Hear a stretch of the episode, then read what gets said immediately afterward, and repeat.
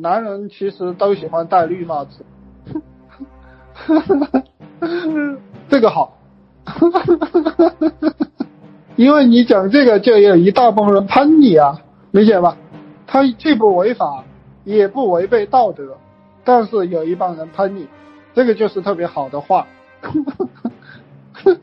特别好，特别好的视频，特别好的话，有流量就行，要啥脸啊？大家把这句话给我写下来，有流量就行。要啥脸啊！我操！但是要不违背道德，嗯，也不违法，不违背道德也不违法。有些话太犀利了，会不会被举报？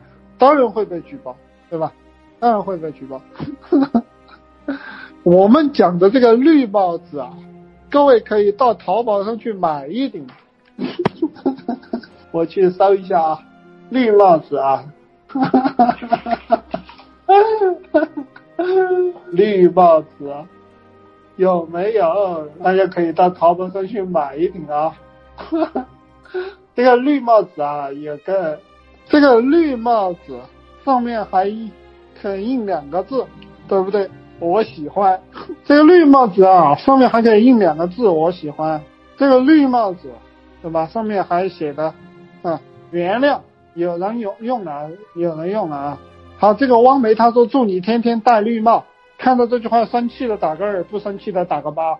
看到这句话生气的打个二，不生气的打个八。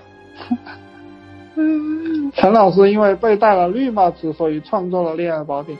啊，讲得好啊，兄弟，你们可以去讲，没有关系，理解吗？你们可以在直播间去讲这个，也可以拍视频讲为什么创作了恋爱宝典。陈昌文，因为你要讲陈昌文，不要讲陈老师。你要讲陈昌文，因为被戴了绿帽子，所以呕心沥血创造了恋爱宝典。我的目标是流量和赚钱啊，我不是豁出去了啊，你们理解错了，我不是豁出去了啊，你们没有搞明白一件事，你们没有搞明白的是，我们要的是流量和变现，这样搞感觉好 low。那你创造一个高大上的，对吧？那你创造一个高大上的啊。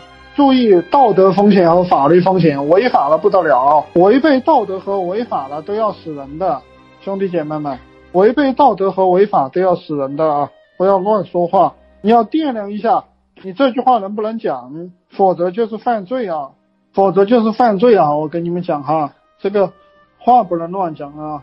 潘老师讲的这个有没有道理啊？想学更多吗？去评论区打六六六，我会送您一份。女老板如何找到有钱男人？电子书每天都有更新。